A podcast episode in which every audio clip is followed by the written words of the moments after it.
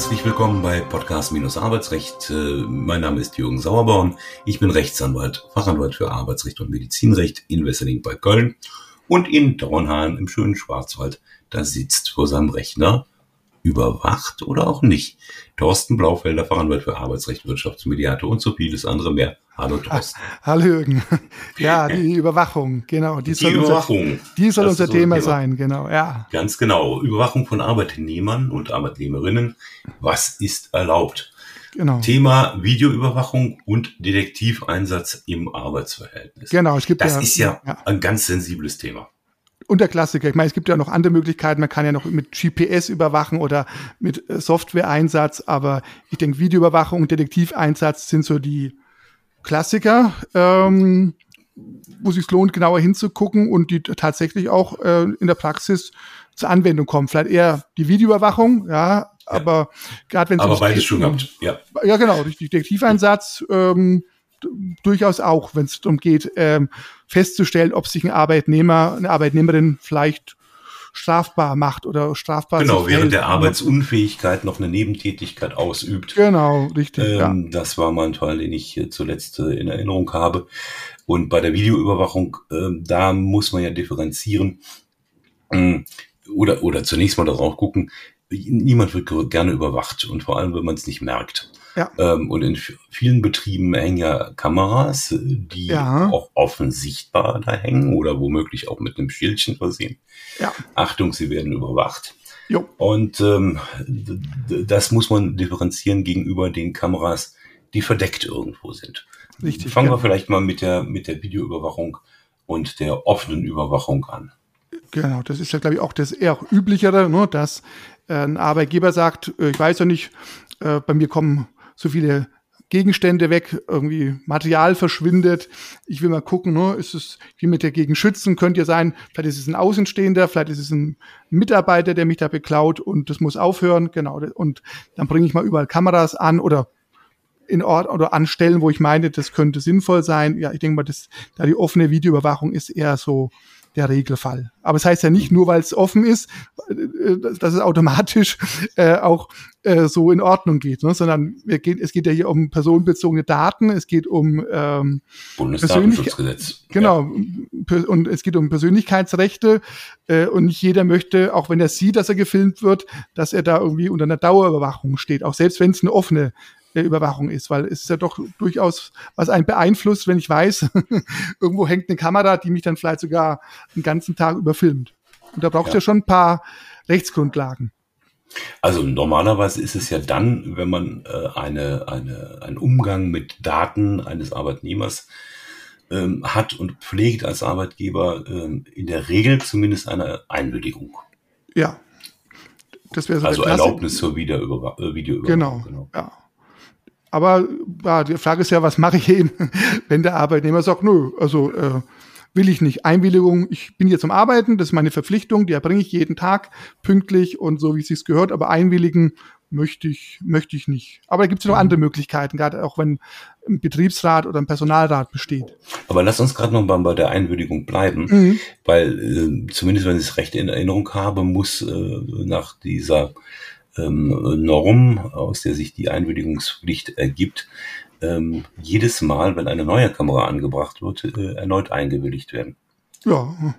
Genau, soweit ich das, soweit ich das noch im Kopf habe. Ich habe das jetzt nicht nachgelesen, aber genau, wenn der, wenn der Umfang der Überwachung ja. sich jetzt hier vergrößert, ähm, ich habe ja vielleicht für die konkrete vorliegende ähm, Überwachungslage meine Einwilligung gegeben, wenn jetzt plötzlich der Arbeitgeber auf die Idee kommt, ne, dann können wir nochmal zehn neue Kameras anbringen. Ja, haben ja, das hat ja jeder eingewilligt. Äh, nee, nee, also das ist schon an der Ursache, ob ich weiß, da hängt jetzt irgendwo eine Kamera am Eingang oder ob ich plötzlich weiß, dass jede, jeder Produktionsraum oder, oder äh, Sozialraum noch, noch überwacht ja. ist. Genau. Nee, nee, also, also ja. selbst bei einer Einwilligung die muss ja freiwillig sein, äh, wenn man so die DSGVO schaut. Und das ist ja mal so die nächste Frage, wie freiwillig kann überhaupt im Arbeitsverhältnis eine Einwilligung sein? Aber wenn die einmal gegeben ist, ähm, dann darf ich als Arbeitgeber nicht einfach sagen, so jetzt, jetzt, jetzt, kauf, jetzt gehe ich nochmal einkaufen und dann bringe ich nochmal fünf weitere Kameras an. Ja, mhm. ähm, und man muss ja auch wissen, äh, so eine Einwilligung ist ja auch äh, widerrufbar. Widerrufbar.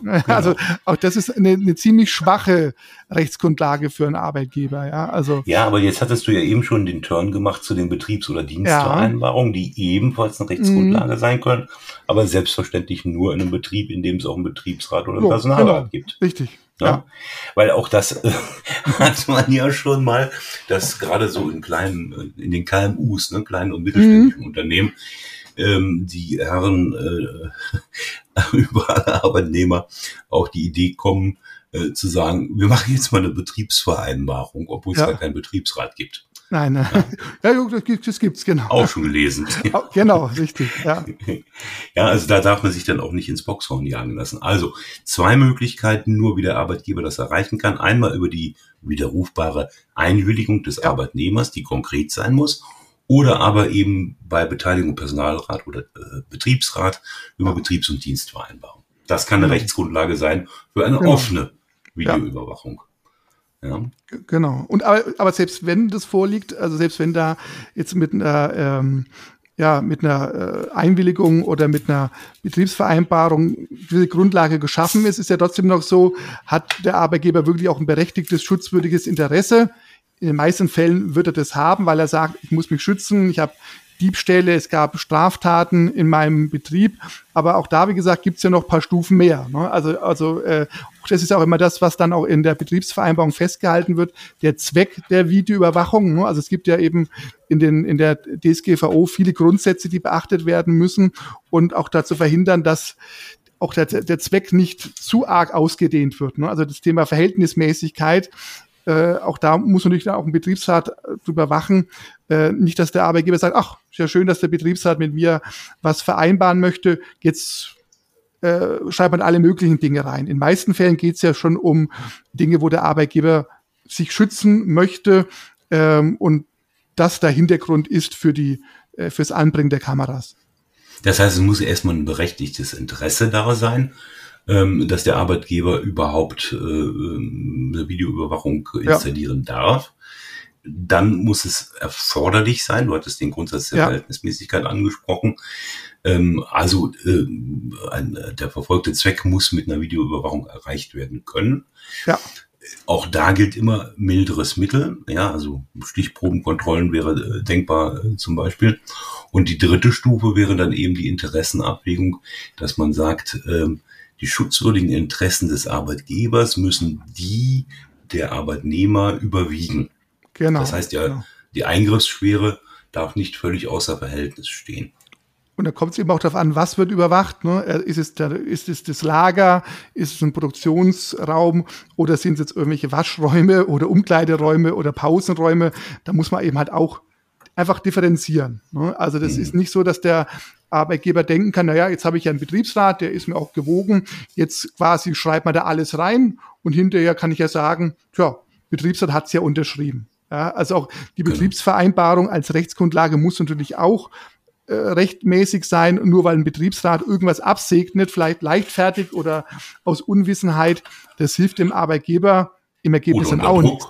Ja oder, ja, oder das, genau, nach dem Motto, äh, ne, ähm, du musst hier eine Unterschrift untersetzen und dann bin ich vielleicht auch gewogen, irgendwo anders eine Vereinbarung zu unterschreiben. Also, ähm, also das Datenschutzrecht und die auch die Grundrechte der Mitarbeitenden, äh, die sind halt einfach zu wahren. Also da kann ich ja. nicht irgendwie, äh, ne, auch das geht ja dann auch weiter bei den Regelungen, die dann in einer BV stehen. Stichwort, wer hat Zugriff auf die Daten, wann äh, müssen die wieder gelöscht werden. Da gibt es so diese 72 Stunden, die da auch immer wieder auftauchen. Manche Arbeitgeber sagen, ach, 72 Stunden, können doch auch 72 Wochen machen. Wer weiß, ne? äh, habe ich viel mhm. Zeit zum Nachgucken. Äh, das sind halt mhm. alles so Dinge, die ich regeln muss. Also nur weil ich irgendwo äh, eine Betriebsvereinbarung habe, äh, die muss auch inhaltlich den äh, entsprechenden Anforderungen des Datenschutzrechts genügen. Also so ganz so und einfach. Bei, ne, ne? ist, ist das eben auch nicht. Und selbst bei so einer offenen Videoüberwachung darf die Ermittlung nicht ins Blaue hinein ja. äh, erfolgen. Äh, also nur weil man prüfen will, ob überhaupt sich ein Arbeitnehmer pflichtwidrig äh, verhält, äh, rechtfertigt noch keine Videoüberwachung. Ja. Es muss schon äh, Ansatzpunkt dafür vorhanden Genau.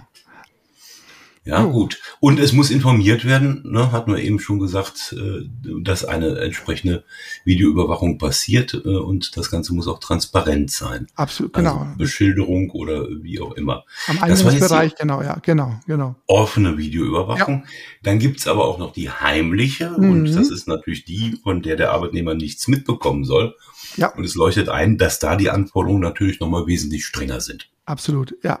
Das sind halt die Fälle, wenn der Arbeitgeber, was ich in einem Einzelhandelsbetrieb feststellt, ähm, immer am Montagnachmittag äh, fehlt Geld in der Kasse. Man hat aber alle anderen Möglichkeiten ausgeschöpft, festzustellen, ähm, wie das kommen kann. Ja, ähm, und dann gibt's eben, wenn es wirklich konkrete Verdachtsmomente gibt für eine strafbare Handlung, und es sind eben alle anderen Möglichkeiten ausgeschöpft. Auch hier ne, wieder Verhältnismäßigkeitsgrundsatz, Erforderlichkeit, milderes Mittel. Dann kann ich, wenn andere Voraussetzungen noch gegeben sind, auch wirklich heimlich überwachen. Ja, ähm, mhm. aber das ist wirklich in, in, so einer, in so einer Kette von Ermittlungsmaßnahmen wirklich, ja, das letzte Glied der Kette, ja. Ja. Nehmen wir mal an, der Arbeitgeber hat jetzt solche Aufnahmen, hat gegen seine Pflichten verstoßen nach dem Bundesdatenschutzgesetz. Also hat nicht äh, nur öffentlich zugängliche Stellen überwacht, er hat nicht hingewiesen, ähm, er hat die Löschpflichten nicht bearbeitet, äh, beachtet und kommt nach den 72 Wochen, die du hm. angesprochen hast, auf die Idee, so, jetzt schmeiße ich mal hier den Kerl raus ähm, und ähm, halte ihm entsprechend die Videoaufnahme von vor 72 Wochen vor. Mhm. Dann könnte man ja als Arbeitnehmeranwalt auch die Idee kommen, ne, haben wir selber auch schon gemacht, ähm, ja. dass es so ein sogenanntes Verwertungsverbot gibt ja. äh, im, ja. im, Prozess, weil man ja mhm. schon weiß, oh, die Aufnahme ist 72 Wochen alt, man ja. darf nur 72 Stunden sie aufnehmen. Das ist ja alles nicht rechtmäßig gewesen, was der Arbeitgeber mhm. da gemacht hat. Aber das Bundesarbeitsgericht sieht das anders.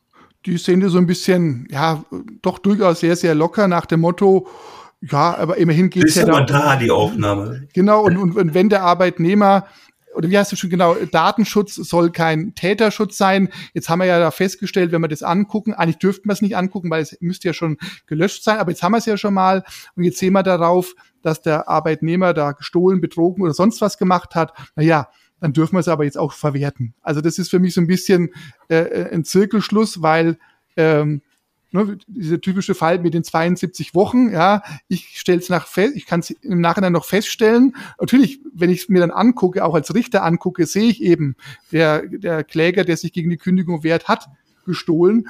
Aber dann zu sagen, weil ich es jetzt schon mal angeguckt habe und nicht abgelehnt hat, anzugucken, ja, dann, dann können wir es auch verwerten. Also das für mich mhm. ist es ein Zirkelschluss. Also wenn ich eben Datenschutzrecht äh, ernst nehme, muss ich eben sagen, 72 Stunden sind eben was anderes als 72 Wochen. Ich schaue es mir eben nicht an. Und wenn ich es mir eben nicht anschauen darf, da muss eben der Arbeitgeber äh, auf anderen Wege beweisen, dass der Kläger der Dieb gewesen ist. Und also für mich ist es ein Zirkelschluss und, und, und zu sagen, ach, jetzt, jetzt gucken wir es an und äh, jetzt verwerten wir es.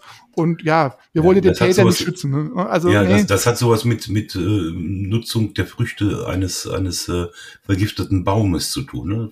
Genau, die Amerikaner sind ja da, genau, die Amerikaner, die sind ja in solchen Dingen sehr, sehr streng.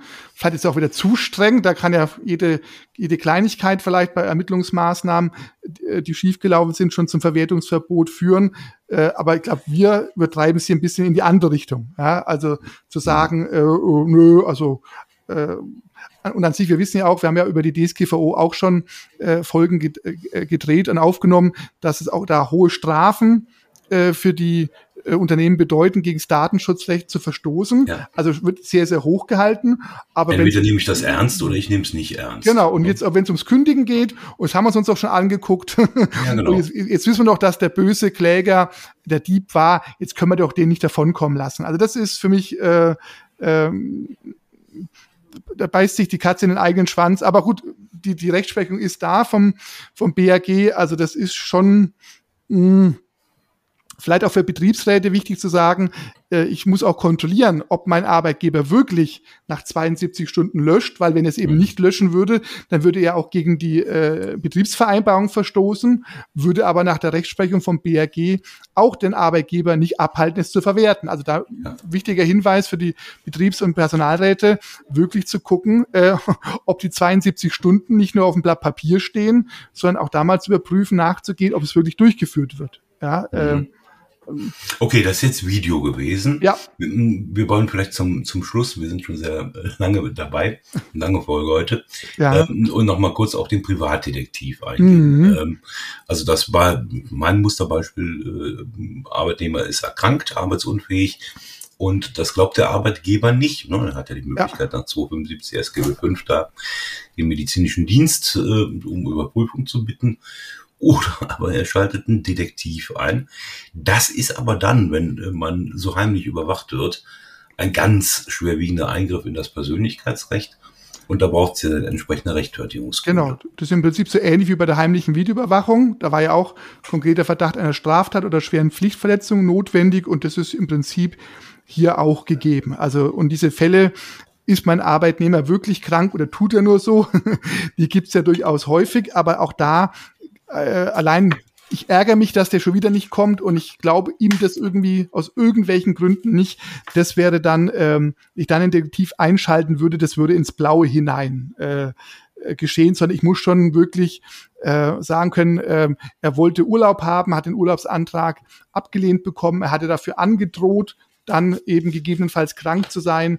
Fünf andere so Personen. muss man auch sein, ne? ja, haben, haben, ihn, haben ihn irgendwo gesehen, wo er schwere Tätigkeiten ausübt. Also ich muss schon was liefern können. Also einfach zu sagen, der ist krank und ich glaub's ihm nicht und jetzt nehme ich mal Geld in die Hand, beauftrage einen Detektiv. Das kann nämlich hintenrum äh, genau andersrum ausgehen, dass nämlich dann der Arbeitnehmer sagt, du hast gegen die Voraussetzungen des Detektiveinsatzes verstoßen, jetzt will ich von dir Schadenersatz oder Schmerzensgeld haben. Ja, also das kann, kann auch gerne mal in die andere Richtung gehen. Aber wenn es tatsächlich aber so ist, ne, ähm, um, umgekehrt aber natürlich auch, wenn eine Vorsatztat nachgewiesen ja, wird durch den Detektiveinsatz, mhm. dann wird der äh, Arbeitnehmer auch den Detektiv zu bezahlen haben.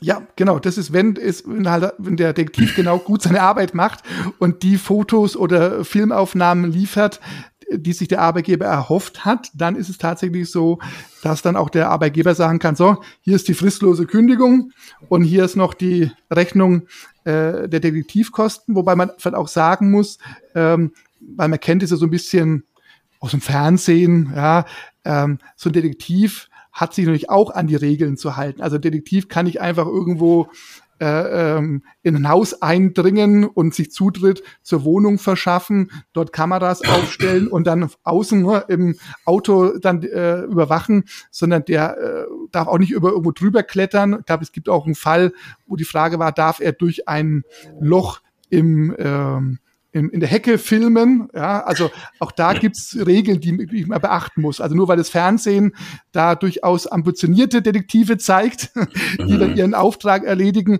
auch da gibt's Regeln. Also das muss man auch sagen. Ein Detektiv ist nicht alle, also der ist kein Polizist und auch ein Polizist darf er nicht einfach so in fremde Wohnungen und auch das muss man klar sagen. Ähm, auch dafür gibt's Regeln. Wir haben auch Regeln, dass unsere Podcast-Folgen nie länger als 15 Minuten dauern. Jetzt sind wir bei 18, deshalb sagen wir ganz schnell Tschüss, bis zum nächsten Mal. Bis zum nächsten Mal. Tschüss. Ciao.